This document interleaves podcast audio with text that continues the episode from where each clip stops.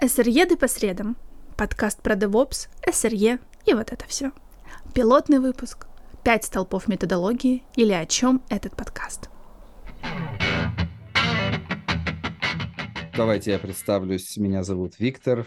э, Экс-Амазон, экс-Яндекс, не твой экс. Э, Сейчас я работаю в крупной компании, которая занимается omnichannel коммуникацией для бизнеса в Европе. А, Паша, расскажи про себя.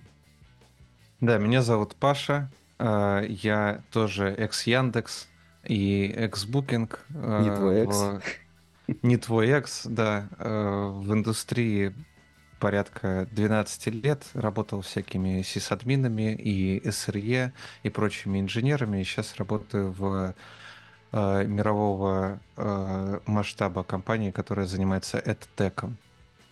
Тут важно еще уточнить э, мою историю, что я не SRE, не админ, а я то, что называется продукт инженер, то есть человек, который делает фичи, а потом они магическим образом в CI уходят и там в продакшене крутятся. То есть я как раз буду играть роль того, кто будет задавать, возможно, какие-то глупые вопросы, а Паша как эксперт будет все, на все это отвечать.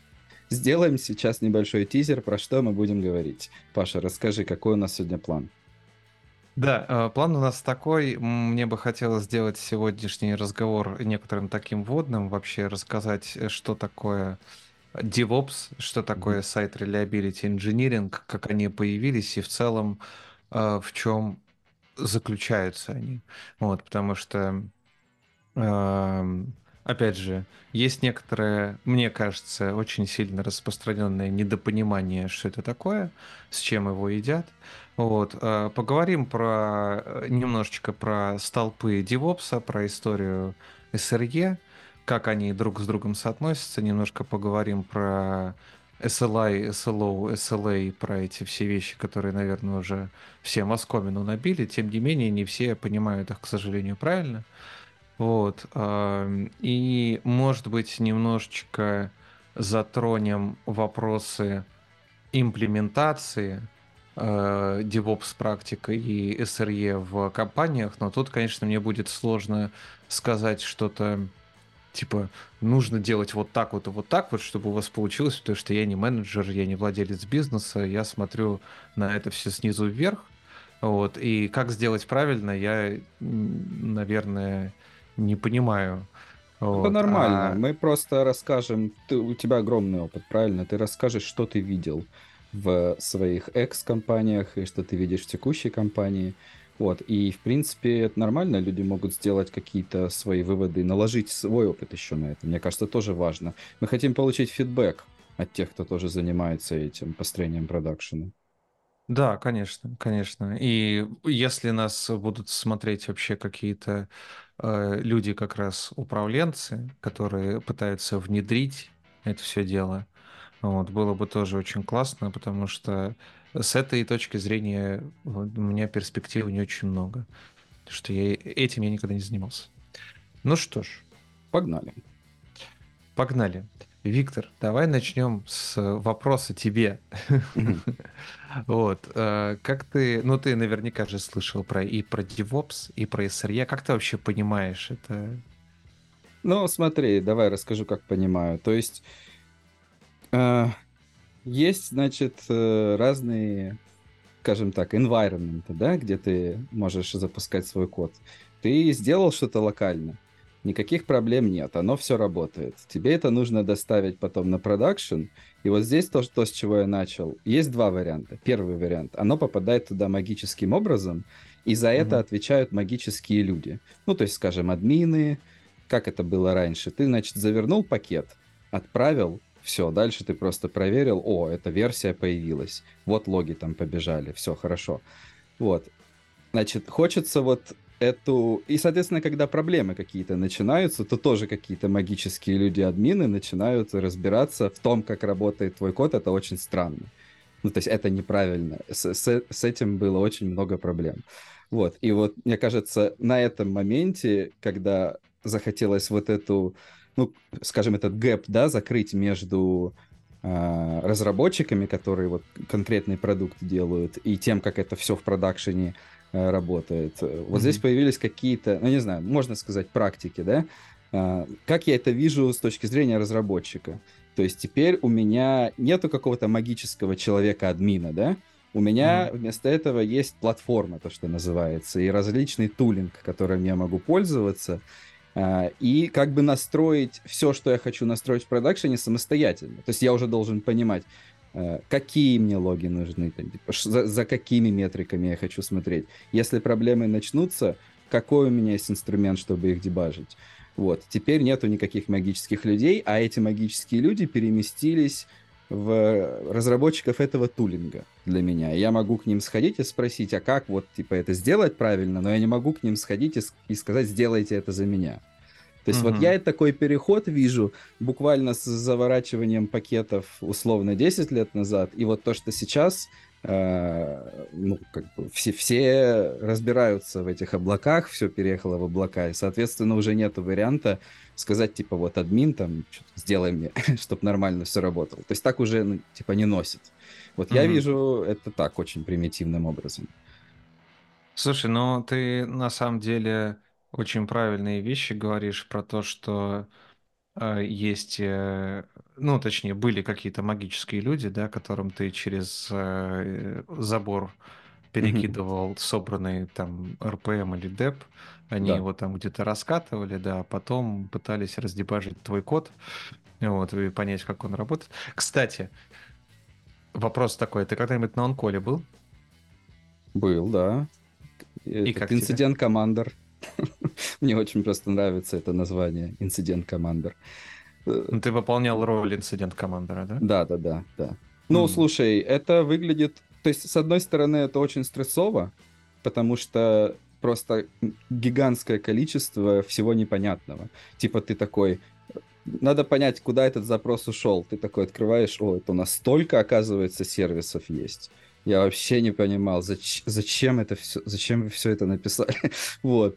А с другой стороны, э, ну, естественно, нужно привлечь кучу людей, и это может быть иногда среди ночи. И вот я на таких колах, ну, типа, где собираются там пять человек, да, условно, кто-то в США сидит, у него еще ладно, а я сижу посреди ночи. Вот, и ты такой пытаешься понять, что вообще происходит, и главное, от тебя ждут какой-то инпут, типа. Ты же собираешь все это дело, и ты такой, типа, а, что, я не знаю, что происходит, и все таки ну, мы тоже не знаем, расскажи, типа. Что, что делать? Зачем ты нас собрал? Вот, ну, но с каждым разом лучше становится, видимо, когда ты больше вообще вот контекста понимаешь, что в компании происходит. Ну да, я думаю, что в любом случае это гораздо лучше, если бы на онколе были админы, которые не понимают. А, они понимают, как они запустили твой код, но что там внутри, Зачем они его понимают. запустили, не ясно. Да-да-да, зачем они не понимают. Да. Ну, в общем, ты удивительно все правильно говоришь. Вот э, DevOps э, как методология, э, это действительно, ну, какой-то набор даже не практик, наверное, потому что DevOps говорит э, в своей как-то в своем изначальном варианте, к чему нужно прийти, он, правда, не очень говорит как. Вот. Mm-hmm. Он говорит, отвечает на вопрос что. Вот. Э, и основная как бы, цель э, методологии это э, разрушить вот этот барьер, между эксплуатацией и бизнес-разработкой. Mm-hmm. А на какой вопрос он отвечает? Ты говоришь, отвечает на вопрос что? Что, да. То есть, э, чего, э, э, как бы, как выглядит эта разрушенная стена, да? Mm-hmm. Ну, вот. Во-первых, у тебя не должно быть, есть такой термин, я не знаю, ты слышал, наверное, может быть, кто-то не слышал, сайло, Э, service level что-то, да? Не, не, не, не. Silo в смысле в, в ну одним словом это не не аббревиатура. А, S-I-L-O. Типа изолированный. Да, да. Ну типа есть там всякие silo для ракет, э, ага. каких-то межконтинентальных, знаешь, такие шахты. Вот. Понял, понял. Есть там silo для овса для сена тоже. Ну, а, просто какой-то такой понял, бункер, знаешь. Э, вот. Как элеватор или как-то так, да, по-русски это называется? Ну да, да, да, да. Это, да. штука вот. большая, точно, точно, да. Сайла. И вот, э, да, DevOps э, методология э, призывает, значит, р- во-первых, в организации разрушать эти сайла, то есть э, делать коммуникацию более флюидной, более открытой, а, ну, то есть не так, не, чтобы не было команды отдельной админов, команды отдельной разработчиков, Фронтендеров, мобильщиков. Все, я понял, да. да, э, Это действительно проблема, когда... Это даже и с организационной точки зрения проблема, потому что когда все сидят вот этих своих сайло, э, ну, кажется, как будто вы просто сб- сборище фрилансеров, вот, ну, которые просто там на потоке какие-то фичи делают, да, а непонятно, вы части по этой компании или нет. Да, и- информация не, не проникает. информация не проникает. И я был не раз свидетелем э, каких-то таких, знаешь, ситуаций, когда одна команда решила воткнуться в опишку другой команды, не спросив ее, вот, как правильно это сделать, и они сами до конца не понимают. Вот, и в итоге э, что-то люди работали несколько месяцев над проектом и выкатывают штуку, которая не работает. Потому что Потому что нужно было поговорить сначала. Вот. а, Во-первых, да, разрушение этих сайлов в организации, как это может происходить там, ну, типа в каком-то совсем, не знаю, начальном примитивном варианте, вы можете ходить друг к другу там на стендапы раз э, в неделю.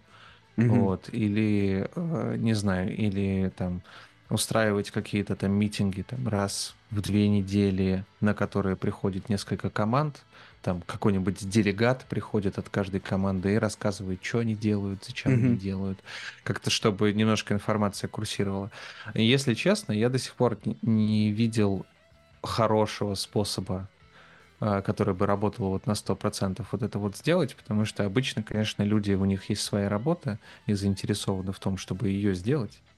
Мгм. Вот, им не очень э, в кайф тратить время на то, чтобы понять, что там кто-то в соседней организации чем занят. Вот. Но, тем не менее, постулат такой. Вот. Э, Второй постулат очень тоже важный, это принятие того, что ам, фейлы случаются, и это нормально. Мгм. Вот. э, Это на самом деле очень важная история, потому что в классической вот это, в классическом сисадминском там подходе а, нету, нету варианта не починить, когда сломалось. То есть, когда сломалось, ты бросая все, бежишь и чинишь, не, э, как это сказать, в отрыве от продуктовой части бизнеса. От, э, собственно, от части, которая зарабатывает деньги.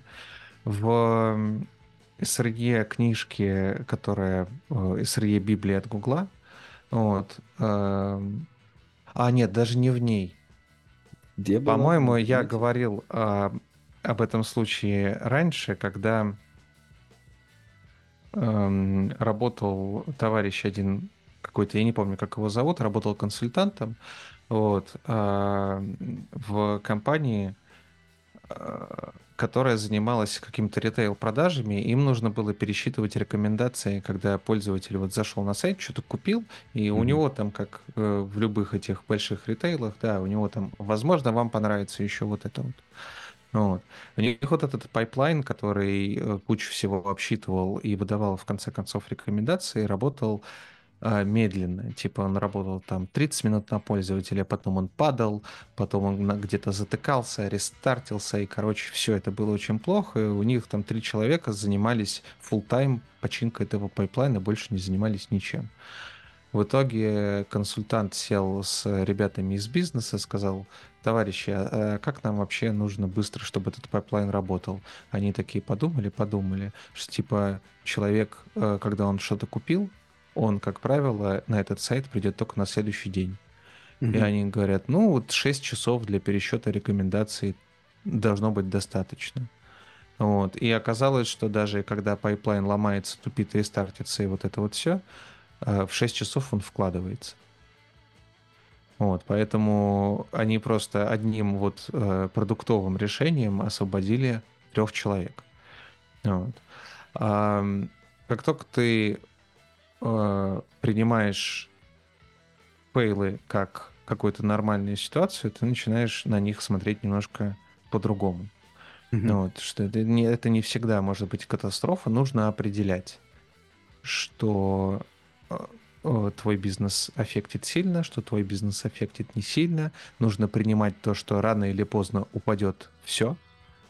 Вот, вопрос просто в том, как мы будем из этого выбираться и как мы эм, насколько мы хотим сильно положить, подложить себе соломку под то, чтобы, ну, чтобы не упасть совсем уже. Вот, mm-hmm. ниже какого-то уровня. Мне понравилось, как ты вначале сказал про админа, что естественное желание это просто починить, чтобы оно работало, потому что, ну, вроде как это твоя работа. И, соответственно, первое, ты всегда, скорее всего, вкрутишь какой-нибудь костыль, ну, потому что что оно падает, там, что оно не должно падать э, по смыслу. Может, там этого кода вообще не должно быть, да? Потому что неправильно спроектирована была эта фича, а ты ж не знаешь про нее. Вот. А второе, то, то, о чем ты только что сказал, может, пусть оно и падает. Типа, твоя работа не обязательно там кидаться все это чинить, а надо понять. Абсолютно. Еще большая часть вот этого пункта — это то, кстати, как... Э, ну, мы еще будем об этом говорить, но это то, как SRE имплементирует, в общем, вот mm-hmm. эту вот историю про принятие фейлов как нормы. А, это практика так называемых blameless postmortems, когда у тебя произошел какой-то outage, вот, ты пишешь э, после уже э, этого аутеджа, ты пишешь постмортем, документ, в котором описывается немножко контекста, причины аутеджа, импакт аутеджа, желательно в долларах. Вот. Что пошло хорошо, что пошло плохо, в чем нам просто повезло. И самое главное, пишет, как в будущем избежать такого же э. Естественно, типа, опять же, если у нас э, сервис не очень, э, ну, не должен работать, может не работать, скажем так, там, час в день, и он упал на полчаса, то это, по сути, не аутедж, мы здесь ничего не пишем, это тоже как бы часть вот этой. Но важная, в общем, штука в этих blameless постмортемах, а, что человек никогда не причина аутеджа. То есть человеческая ошибка, от нее избавиться нельзя никогда. И косячат все, просто там человек с годом опыта будет косячить больше, чем человек с 20, но человек с 20 все равно будет косячить. Мне вот. в эту тему нравится история, я не знаю, что байка или нет, но вот классически, когда приходит, значит, Джун, и все удаляет всю продакшн базу. И, соответственно, все такие, так что, что ты наделал, уволить? Вот, а прикол-то в том, ну, почему у вас все сделано так, что Джун может прийти и получить доступ ко абсолютно ко всему, там, типа, что, что это вообще такое? А, вот, то есть виноват-то не этот человек, а виноват то, как устроены там доступы и так далее. Вообще, как в организации это работает. Да, во-первых, доступы.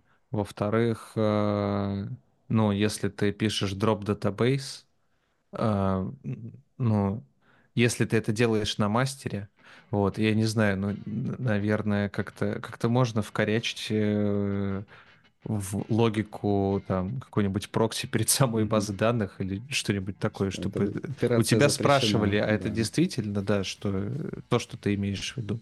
Да. Вот. А даже если ты его удалил, ну, нужно уметь быстро разворачивать бэкапы и вот это вот все. Ну, типа, нужно как-то э, уметь митигейтить это. Вот. Не ни один человек никогда не избавится от того, что он, как это называется по-английски, fat-fingered. Когда mm-hmm. ты fat-фингеришь команду, потому что у тебя палец соскочил на соседнюю кнопку. Mm-hmm. Mm-hmm. Вот. Э, вот, в общем, организация должна... И это... Эти все практики, на самом деле, они должны имплементироваться всей организацией и быть, так сказать, понимаемой всей организации, потому что без байина высшего менеджмента, вот, если высший менеджмент будет считать, что если мы упали на 3 секунды, то это ахтунг и нужно всех поувольнять, вот, все эти практики не сработают. Потому что все должны понимать, от, э, начиная от SEO, заканчивая самым там маленьким линейным там джуниором, что как нужно писать постмортом и почему они должны не показывать ни на кого пальцем, Потому что, опять же, тут возрастают всякие психологические проблемы. Люди боятся накосячить, чтобы на них не показывали пальцем. Люди перестают что-то делать, потому что очень большой процент фейлов, он вырастает, опять же, из изменений. Изменения делают кто? Люди. Если люди не будут делать изменения, конечно, этих фейлов не будет, но и продукт никуда двигаться mm-hmm. не будет тоже. Вот. Эм, третий столб это постепенные изменения, то есть э, как противоположность, наверное, waterfall существует agile. Mm-hmm. Вот это примерно в сторону agile. Типа, ой, я не знаю. Я не знаю, как это сформулировать. Ты вот говорил про CICD, например, что типа ты куда-то что-то закоммитил, там оно как-то зашипилось, вот, и выкатилось.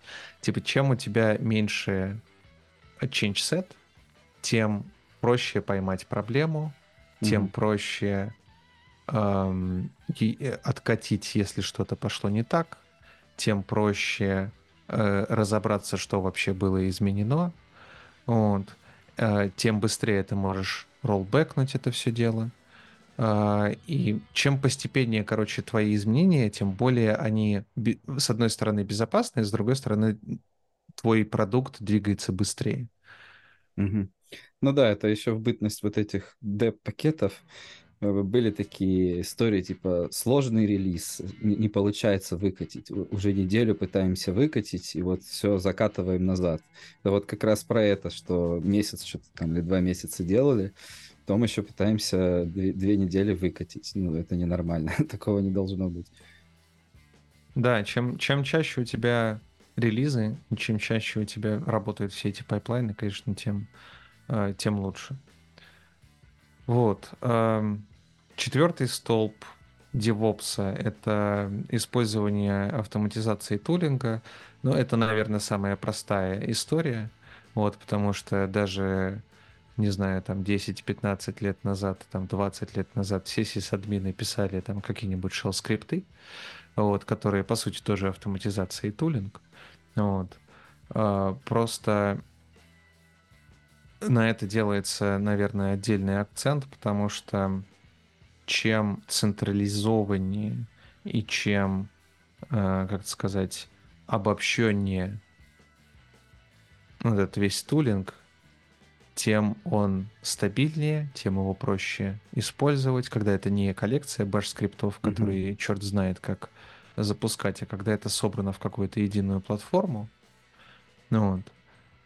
С одной стороны. С другой стороны, эм, это, наверное, тоже можно отнести к предыдущему пункту про э, постепенные изменения, потому что тулинг и автоматизация — это тоже один из инструментов, как эти постепенные изменения можно э, mm-hmm. притворить в жизнь теми же CI-CD пайплайнами, э, Canary деплойментами или Blue-Green деплойментами, э, быстрыми откатами автоматическими и прочее, прочее. Например, э, суперсистема, которую я э, кое-где видел в работе, которая просто замечательная, когда ты выкатываешь э, веб-морду, а, и она автоматически раскатывается типа в течение, там, допустим, там, часа на огромный флот машин, вот, но она начинает там с одна машина там на 5 минут, потом там 10 машин из 10 дата-центров еще на 5 минут,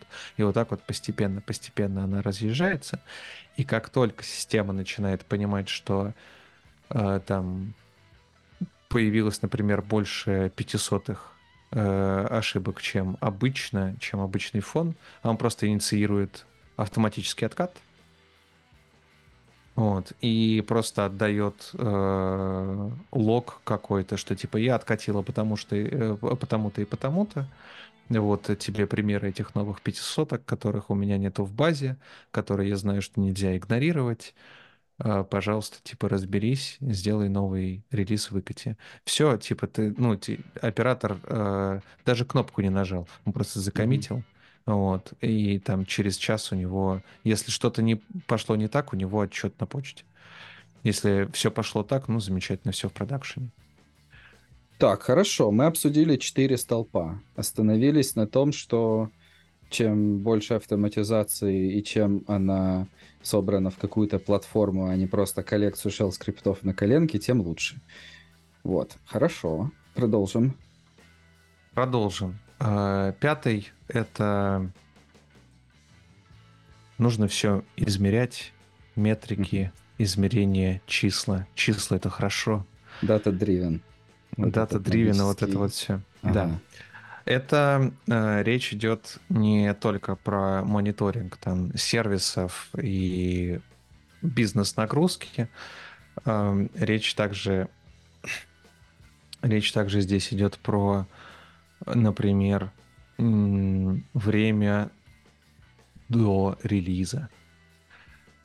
Угу. Когда, значит, фича закончена и закомичена, и время до того, как э, на, на этот код э, прилетают продакшн запросы, да? Либо, например, э, среднее время до эм, recovery, как это по-русски сказать? До восстановления, да, из бэкапа. До восстановления. Угу. Да, ну не обязательно из бэкапа, да? Вообще вот. до того, как Может, может быть из бэкапа. Да. Да, да, да. Может, может быть из бэкапа, может быть просто восстановление после того, как Который... произошел какой-то фейл.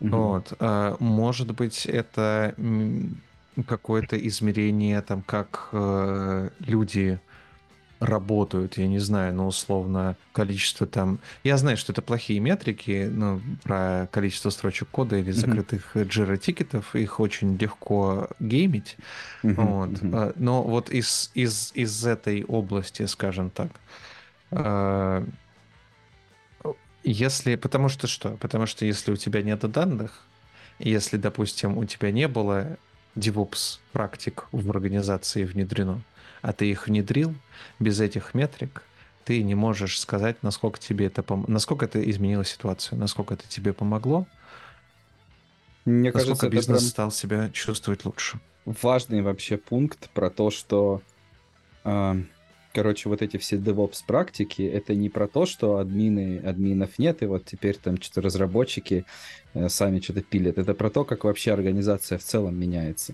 То есть это люди, и которые про бизнес думают, и продуктологи, и все-все-все понимают, что у нас теперь вот такой подход, где, значит, информация перемещается свободно между всеми значит, участниками в компании между всеми командами, все являются оунерами, все начинают думать про то, что сколько у нас 500 ошибок, этот дизайнер, который, значит, дизайнил всю жизнь в фигме, теперь, значит, понимает, сколько у нас время до релиза, в смысле, сколько времени релиз катится, ему теперь это тоже важно стало.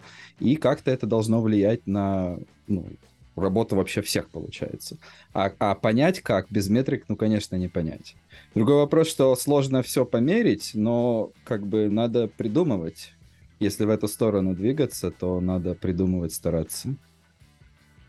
Абсолютно точно, потому что действительно очень сложно все померить, и даже сложно придумать какие-то универсальные метрики. Но, опять же, вот про количество строчек кода, знаешь, это очень плохая метрика. Вот, и мне кажется, что консенсус такой... Э, ну, мировой уже, что не надо мерить производительность разработчиков э, таким образом, или там производительность отдела QA количеством найденных mm-hmm. багов. Что с разработчиком очень тогда просто договориться. Вот. Да-да-да, наивный подход. Ну, понятно, да. здесь, видимо, вот эти 360 ревью, оно же сюда же относится, да? Это один из способов хотя бы как-то перформанс измерять. Понятно, что он очень сильно зависит от, от людей и от того, как эти, значит, комитеты будут все эти пакеты ревьюить и оценивать да. разработчиков. Но, тем не менее, просто, типа, AI сказал, что у нас 10% разработчиков сделали один комит в месяц и уволил всех став-инженеров. То есть это какая-то дичь, понятно, так не должно быть. Да, и это, к сожалению, да, абсолютно, это став инженеров так э, вряд ли можно и нужно мерить, и все эти метрики, они, конечно, очень сильно завязаны на какие-то конкретные случаи в конкретных mm-hmm. компаниях. про конкретных людей, как они, в чем их заключаются обязанности, как они работают. Э, здесь, конечно, опять же, вот мы заходим на какую-то э, территорию, на которой я не очень ориентируюсь, я не работал менеджером э, никогда и не стремлюсь, вот. Но, в общем, что-то можно придумывать, вот. Можно, естественно, никто не заставляет придумать все сразу идеально, какие мы метрики хотим собирать. Mm-hmm. Все это можно править Э, в той же agile методологии, там каждый квартал это дело пересматривать, вот что-то подкручивать и прочее, прочее. Но факт в том, что что-то измерять нужно. Лучше бы, чтобы оно было, конечно, релевантно. Угу, угу. Понятно. Вот. Пятый столб это метрики. Да. Стараться основываться не на ощущениях, а на данных. Согласен. Абсолютно. Вот. Вот это вот DevOps, короче, который э, изначально авторами задумывался, авторами Скажи, методологии. А кто авторы? Мы оставим все ссылки и книги, и статьи в блогах и так далее. Давай вот про это копнем. Откуда все вообще пошло? Кто это первый начал об этом говорить? Um, про DevOps я не знаю. К сожалению. Я не, я не помню, я тебе не скажу. Вот. Возможно, эту часть вообще можно тоже пропустить. Это попадет в эти, как его, в тизеры, в рилсы. Ладно, шучу. У меня все в рилсы попадает. А, слушай, ну хорошо, с какого момента начался вообще этот разговор, хайп или что? что я помню в какой-то момент конкретно в организации, то есть в тот момент я еще был а, в Яндексе, я не помню, ну типа 2015, наверное, год. То есть, когда стали прям пришли и сказали, что теперь у нас, значит, э, все, все девопсы, вы все девопсы. Вот, давайте, mm-hmm. теперь вы за все отвечаете. Я помню, что люди не понимали и, и часто, знаешь, так нашутили над этим, типа, говорит, что там, давай этот пакет так и катишь куда катишь продакшн, давай кати, ты DevOps теперь. Ну, так подшучивали друг на другом. Вот, mm-hmm. то есть еще не перестроились со старого какого-то отношения к работе. Вот, а, а сейчас я уже, ну, кажется, как будто это каким-то стандартным стало, в том смысле, что никто не понимает по-прежнему, но теперь все согласны с этим. Да. То есть нету... Тогда, я помню, отторжение было, что они такие, как это, мы там что-то больше должны делать, я не хочу в чем-то новом разбираться. То есть такое было. Вот, а потом как-то все привыкли. Просто вот. интересно, почему... Возможно, в Яндексе это произошло, я понимаю, почему. Пришел новый CTO из Microsoft и притащил это. Вот, и много чего еще про организацию, то есть там как собесы стали устроены и так далее, но много что стало меняться. Вот, а, ну, там как оно появилось, видимо, где-то вот в Microsoft, в Гугле, Библия SRE же от Гугла вышла. Библия SRE вышла от Гугла, да, и, наверное, если мне память не изменяет, DevOps как методология стал, э, ну как это, его оформили да, в какой-то такой, ну это встроенный текст э, позже, чем по факту SRE появился в Гугле. Mm-hmm. Вот. А сейчас мы про это поговорим. Про Яндекс ты мне напомнил просто, потому mm-hmm. что я работал в этот момент, э, как раз когда пришел новый CTO из э, Microsoft. Вот. Он там уже не работает, можно кости перемывать вообще публично. А, да? Он, же, это он нас... снова в Microsoft работает, он ушел. А, окей, окей, у нас такой критерий, да, если уже не работает, то можно. Вот, но угу. я просто, я не очень э, сильно помню, как это все дело обставлялось, потому что он пришел, и я ушел, по-моему, буквально там через месяц там, или через два. Вот. Но я помню такие тоже разговоры, что типа, да, мы теперь все девопсы, и всем админам теперь нужно условно сдать экзамен по программированию. Вот, потому что до этого они, там, ну, мы на собеседованиях, там, не знаю, парсили Access Log Nginx, а, тулзами из командной строки. Вот, а теперь нам нужно что-то уметь написать на Python. Вот, а если не написали, то как бы извините, до свидания. Угу. Вот. И как бы это очень странный на самом деле подход к внедрению вот этого вот этой всей практики, потому что Ну, типа, ты не можешь просто прийти и сказать, что вы вот работали там, не знаю, условно, три года у нас в компании все было хорошо, но теперь у нас э, жесткая перестройка, и мы от вас отказываемся, набираем э, новых людей, вот, которые будут уметь и программировать, и эксплуатировать, и вот это все. Потому что это, ну, типа, это немножко не так работает. Э, и вообще, вот эта вот формулировка про то, что все девопсы теперь, вот, мне очень не нравится этот э, как-то само вот это вот слово DevOps инженер или вы все DevOps, потому что DevOps это методология. Мы следуем DevOps. Да, это круто. То, что ты DevOps, ну все DevOps. Если как это сказать, если сказать, что все девопсы, тогда вообще непонятно, в чем разделение обязанностей. Да. Вот, нет, mm ты остаешься софтвер-инженером, и ты остаешься там... Э, кто, кто как называет имплементацию DevOps в смысле... Ладно, я вот... Э, я, я начинаю... Да, я начинаю свою любимую боль вот эту вот э, рассказывать. Почему-то в большинстве компаний вот эту вот э, штуку про девопсов ее накладывают только на людей, которые эксплуатацией занимаются. И считается, что DevOps, DevOps инженер, что само по себе вот оксюмарон, это человек, который занимается CI-CD пайплайнами. А, и то есть э, мы вот прошлись по этим столпам, да, он занимается одним-двумя. Вот э, про постепенные изменения и про некоторую автоматизацию. Все остальное, на все остальное мы положили э, железобетонный, угу. вот, и все. Это очень странный подход, потому что как с моей точки зрения должно это все быть? У тебя есть эксплуатация, все хорошо. Не выкидывай эксплуатацию. Эксплуатация знает, как это все ранить. У тебя есть софтвер-инженеры, то же не выкидывай их, они могут не разбираться в системах. Но постарайся их как-то поженить теперь.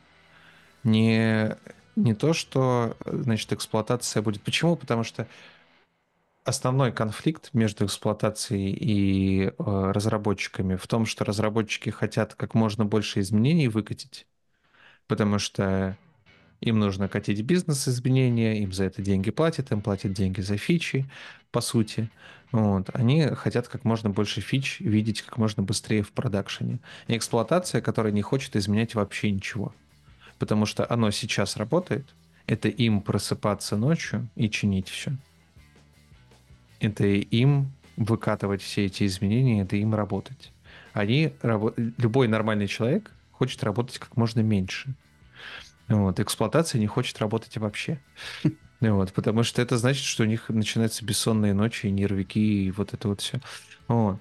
Попробуй просто вот эти два департамента немножко поженить, и люди, которые э, заинтересованы в том, чтобы спать крепче, они сами научатся немножко запрограммировать, и дай им платформу для этого. Они сами научатся программировать так, чтобы фейлы, которые могут починиться сами, чинились сами. Вот. А, а когда они начнут разговаривать об этом с софтвер-инженерами, софтвер-инженеры по-любому получат знания о том, как их продукт вообще крутится в продакшене. Потому что им нужно будет помогать эксплуатации решать эти проблемы. Вот. А, да, вот это вот как снег Мне очень голову. понравилось, как ты сказал. Мне кажется, это реально ключевое здесь. То есть, когда у тебя фокус смещается с того, чтобы сделать, просто сделать как можно больше фич, типа работает, как это, works on my machine. Все. Вот когда с этого смещается фокус, то, что теперь как бы ты отвечаешь за то, что оно нормально работает в продакшене. Если что-то идет не так, ты должен сам все уметь там откатить там и так далее, то есть всяким тулингом пользоваться. Вот, э, у тебя, ну, как-то внутри баланс, внутри команды, да, не каждого человека, но внутри команды какой-то баланс начинает настраиваться между выкатить как можно больше и так, чтобы оно стабильно работало. Там, быстро, scalability, вот это все. Вот, и, соответственно, нет как бы конфликта, то есть вот эта история, она раз, размазывается между всеми участниками. Нету такого, что мы друг против друга, типа как QA против разработки. Вот этого больше да, нет. Да, да, да. абсолютно. И, опять же, для всякого продукта у тебя будет некоторый... Бал... Не бывает черного и белого. есть некоторый баланс. Угу. Продукт работает там продукт должен работать 99% времени. Окей, значит, 1% времени мы можем потратить на то, чтобы его каким-нибудь хитрым образом сломать, выкатить побольше фич, и вот это вот все. Вот. Если он сломался там на 2% времени, это уже э, unacceptable, как говорится, неприемлемо. Вот. Mm-hmm. И наоборот, мы фичи не катим и говорим, дорогие наши софтвер-инженеры, давайте вы нам поможете, а то у нас очень часто все ломается. Ну вот, вот это какой-то какой нормальный путь. А сверху, сверху вниз спускать это просто в приказном порядке, ну это, как, это как-то очень странно. Я не знаю, кстати, как это в Яндексе прошло, потому что из ребят, с которыми я общался, по-моему, там толком никто и не ушел. Вот, и я не уверен, что они там стали э, замечательными программистами все. Вот, мне кажется, что это как-то прошла какая-то такая по крайней мере, по первости страшилка. Вот. Как, к сожалению, что там было потом, я уже не знаю. Ну, а. слушай, да, я тоже не буду рассказывать, непонятно. С, ну, мне кажется, суть в том, что в любом случае люди так отреагировали, потому что, ну, что-то начало меняться. Я же говорю, появилось много шуток.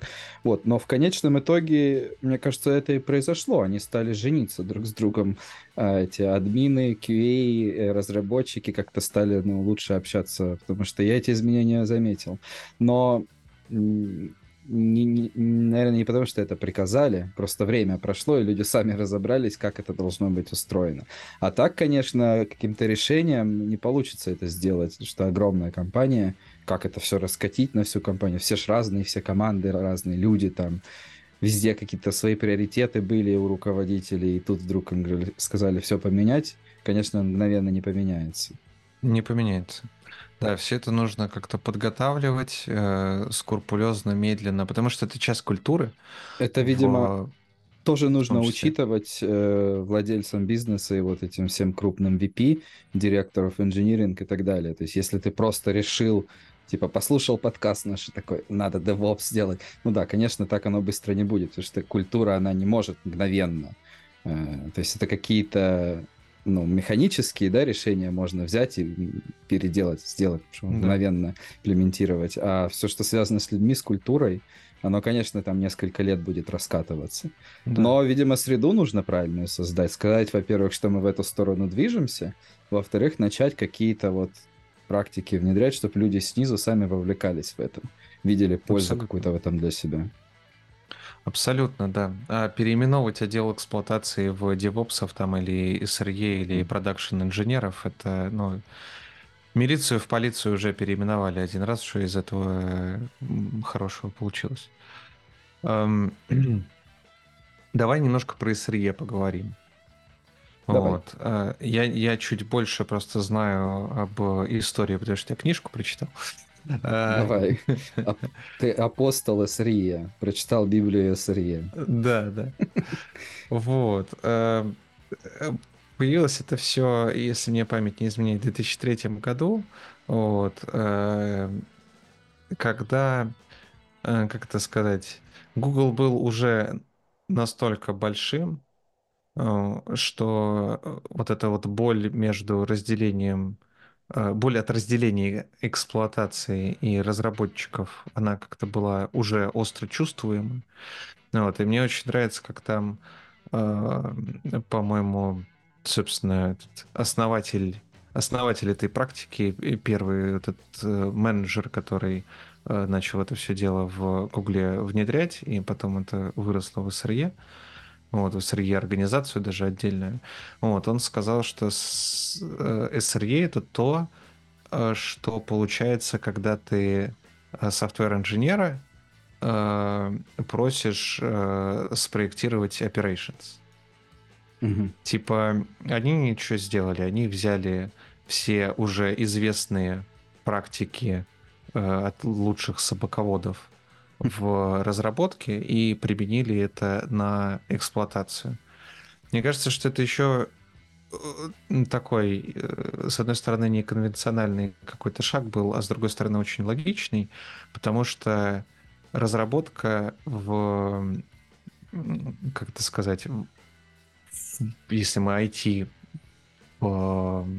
большом масштабе возьмем, разработка гораздо более лучше изучена, чем эксплуатация. Потому что эксплуатация это чисто, э, чисто практическая история.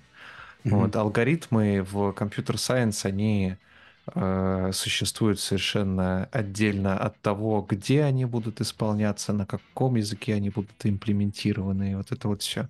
Это гораздо больше теоретическая история в целом разработка, чем эксплуатация. Ну вот, поэтому в эксплуатации есть только опыт и набитые шишки. Вот. А теории там, ну, теория тоже, конечно, какая-то есть. Вот. Но неплохо было бы под это все теорию э, подвести, раз она уже существует. Почему бы не переложить одно на другое?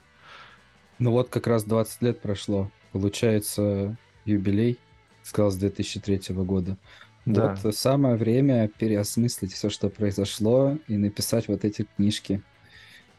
Скоро да. появятся, значит, э, эти дисциплины, там, ну, не, не курсы в институте, а какие-нибудь мастер-классы, знаешь, а, где там рассказывают, вот мы делаем веб-сайт, вот мы там разбираемся с AWS, и будет отдельный класс для студентов, вот мы рассказываем вам про SRE, и вот вы пробуете себя, значит, в роли этого разработчика с правильной культурой. Кстати, про роли SRE и вот это вот все на Ютубе, эм, если я не ошибаюсь, там же у Гугла есть куча каналов на Ютубе своих. Вот, э, по-моему, это Google Cloud Events э, называется канал.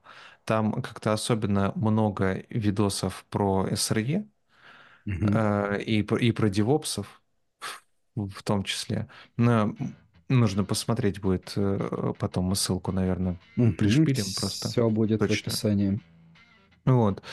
Там есть очень хорошие видео, э, за которые записаны со всяких конференций, докладов и э, таких вещей, на которых говорят люди из Гугла преимущественно. Я, правда, находил хорошие видосы от людей из Microsoft, которые очень хорошо рассказывают и про внедрение, и про то, что это такое – и то есть при желании, в принципе, все эти, как сказать, классы можно уже в каком-то виде пройти. Mm-hmm. Вот. Есть еще, кстати, э, у Гугла в открытом доступе материалы для подготовки э, к интервью, если ты на SRE позицию э, собеседуешься.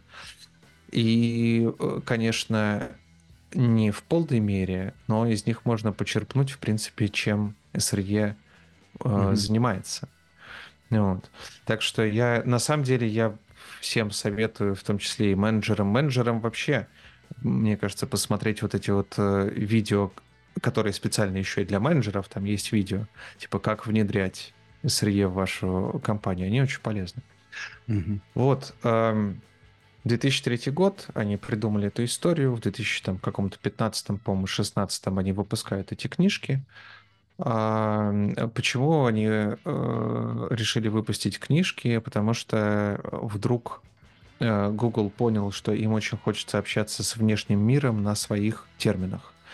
А, то есть они там условно приходили, наверное, к какому-нибудь поставщику энергии, а, который поставляет электричество в дата-центр. Вот они говорили, а у нас должно быть СЛО поставки энергии, там типа 99.99% там в квартал. Вот они говорят, что? СЛ что? СЛО? Да. Ну вот, они решили выпустить эти книжки публично, обнародовать, значит, свои вот эти вот практики, наработанные опыт и прочее, прочее, для того, чтобы просто, э, ну, естественно, распространение знаний — это очень такая цель хорошая, благородная, в том числе для того, чтобы весь мир понимал вообще, что, э, что они от них хотят и что они предлагают, потому что, ну, mm-hmm. все же эти в конце концов термины начали использовать э, там и в клауд-продуктах, и там где угодно уже. Все, все уже оперируют SLO, SLA и прочим-прочим. Вот. Э, краткая история такая. Гугловцы говорят про то, что SRE — это имплементация, конкретная имплементация DevOps практик. Вот. Типа значит, SRE с софтвер-инженерами они разделяют э, ownership за сервисы.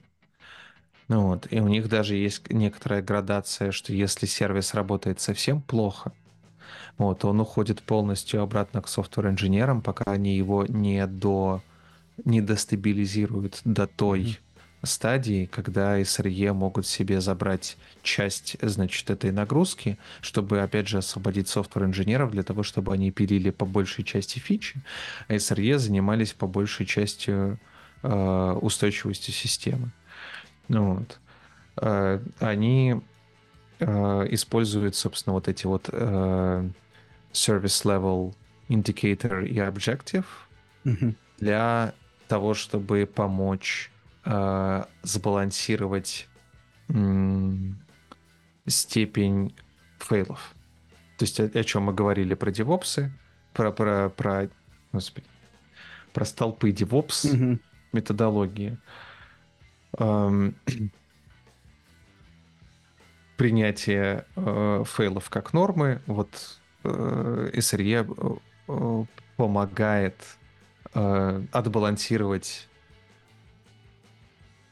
устойчивость системы и количество изменений в системе через вот эти вот индикаторы, через определение конкретных э, индикаторов с метриками. Причем в этом процессе участвуют как и разработчики, э, так и продуктовые люди, так и, э, может быть, маркетинг даже потому что им нужно как-то тоже это все дело продавать. Может участвовать и отдел тестирования, и все вот это вот собирается в одну огромную кучу, все договариваются, и все говорят, что типа давайте сразу договоримся, что у нас есть такой-то, э, такая-то цель, если мы эту цель выполняем, значит мы занимаемся э, в основном фичами. Если мы ее не выполняем, мы пробиваем дно, мы занимаемся устойчивостью системы.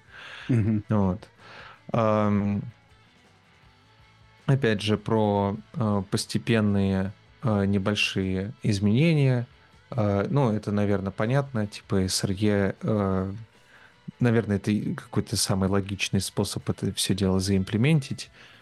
У нас есть куча тулинга, у нас есть куча автоматизации, автоматические накаты, автоматические роллбеки, вот, э, куча всяких э, систем, которые там в реал-тайме детектят, э, детектят фейлы, собирают метрики, на основании этих метрик принимают какие-то автоматизированные решения.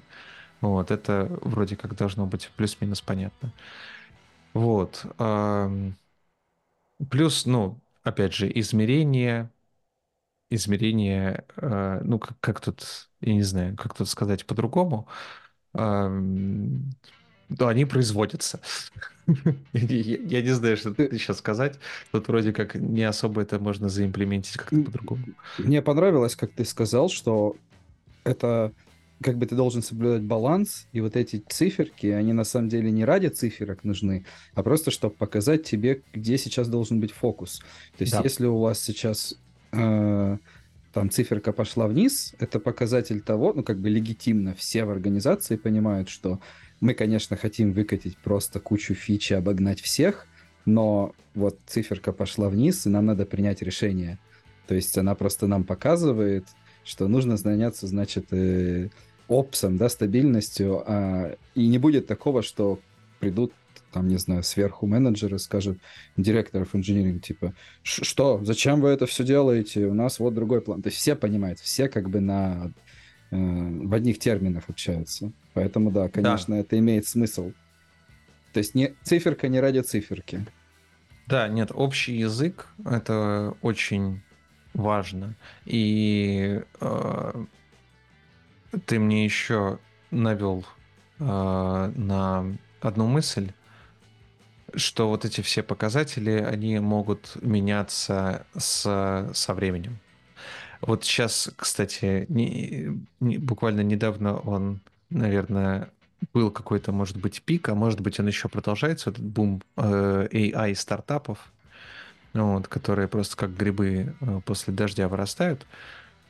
В таких условиях, например, там какому-нибудь новому э, стартапу критически важно захапать себе э, market share, Мгм. а потом, может быть, можно уже подумать, что с ним сделать. Ну вот, но для того, чтобы захапать market share, нужно на этот самый маркет выйти. Ну Вот. И там я думаю, что там не до стабильности. То есть, э, если по вот этой методологии идти, может быть, там, допустим, ам, они вполне нормально себя чувствуют, если доступно там 90% времени. То есть, если условно они 2 часа с половиной в сутки лежат, то это все еще норм. Типа, если они лежат целые сутки, наверное, это уже э, плохо и нужно что-то менять, но это, типа по 2 часа это нормально, потому что у них там выкатка каждые полчаса, и они постоянно что-то ломают. Вот. Потом, допустим, э, не знаю, там тот же OpenAI, наверное, он себе уже такого позволить не может, потому что куча еще этих стартапов, которые перепродают их услуги, вот, они же э, э, кучу, как это сказать, и стартапов обеспечивают, и конечных пользователей обеспечивают, и берут с них деньги за это. Наверное, они должны работать постабильнее. У них уже цели немножко сместились, да. Ну вот простой пример. Когда я был на хакатоне, у нас в компании внутренний хакатон был, по-моему, 6 ноября был инцидент у OpenAI. Они у себя, у них есть страничка специальная, там ты можешь подписаться. Ну, в общем, как бы хакатон встал, потому что хакатон, ну там вот представь, в одном здании, в одной гостинице, э, значит, было типа 500 человек, и все сидели как не в себя программировали, и, естественно, все делали ну, какие-то, что-то связанное с AI, чтобы вот, ну, что какую-то фичу вот внедрить, да, или на базе нашего продукта построить какую-то историю, но обязательно AI там должен присутствовать, потому Мгм. что, ну, круто же, AI хайп. Вот, и они, инцидент, и все, как бы все ходят, там, типа, знают, что делать, у бассейна сидят, типа, что мне делать, OpenAI лежит. Вот отличный простой пример, и прошло там, ну, буквально, типа, полчаса, что ли, они там все восстановили, но Мгм. представь себе, сколько в, этом, в этот момент в мире людей, которые что-то делали, как-то их продукт OpenAI использовал, они такие, все, я пошел домой, мне делать больше нечего. Ну да, Не конечно.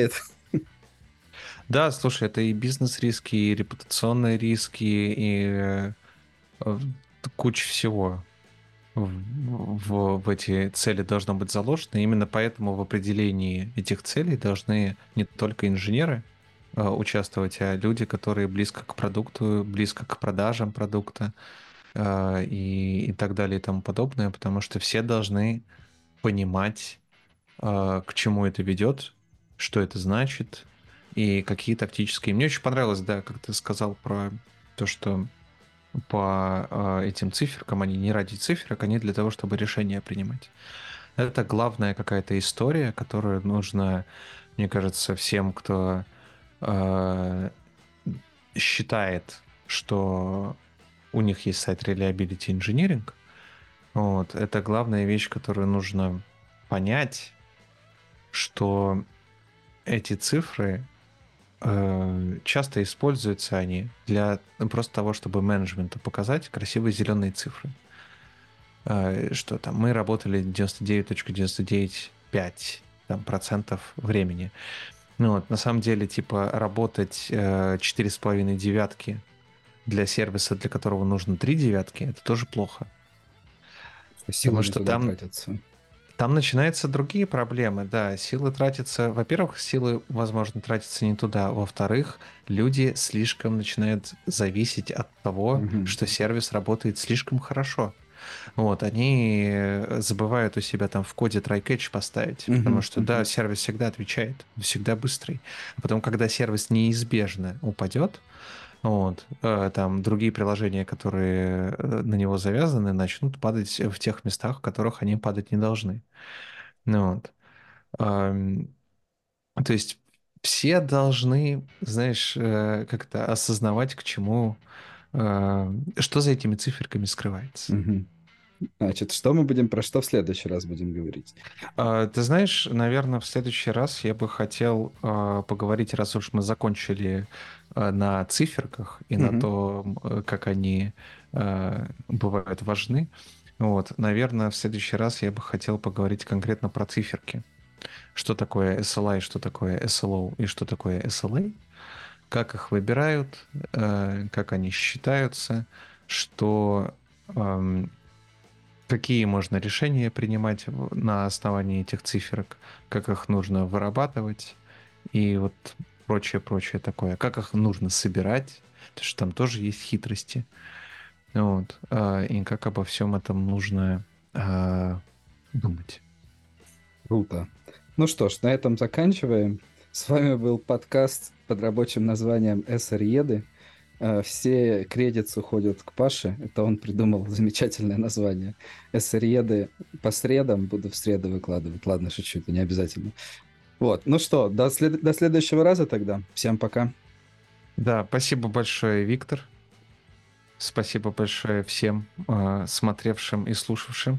Задавайте, кстати, свои вопросы или давайте фидбэк, фидбэк. комментарии. Да, мы да. всегда открыты к любому фидбэку. Позитивному, негативному. Главное, чтобы конструктивно было. Мы да. обожаем это. Если о чем-то хочется поговорить, тоже пишите. Потому что э, было бы очень, э, было бы очень классно, если бы мы э, говорили о том, что вам хочется услышать, не знаю, узнать. Если мы на какие-то вопросы можем ответить, сразу с радостью это сделаем. Все так. ну что, всем пока.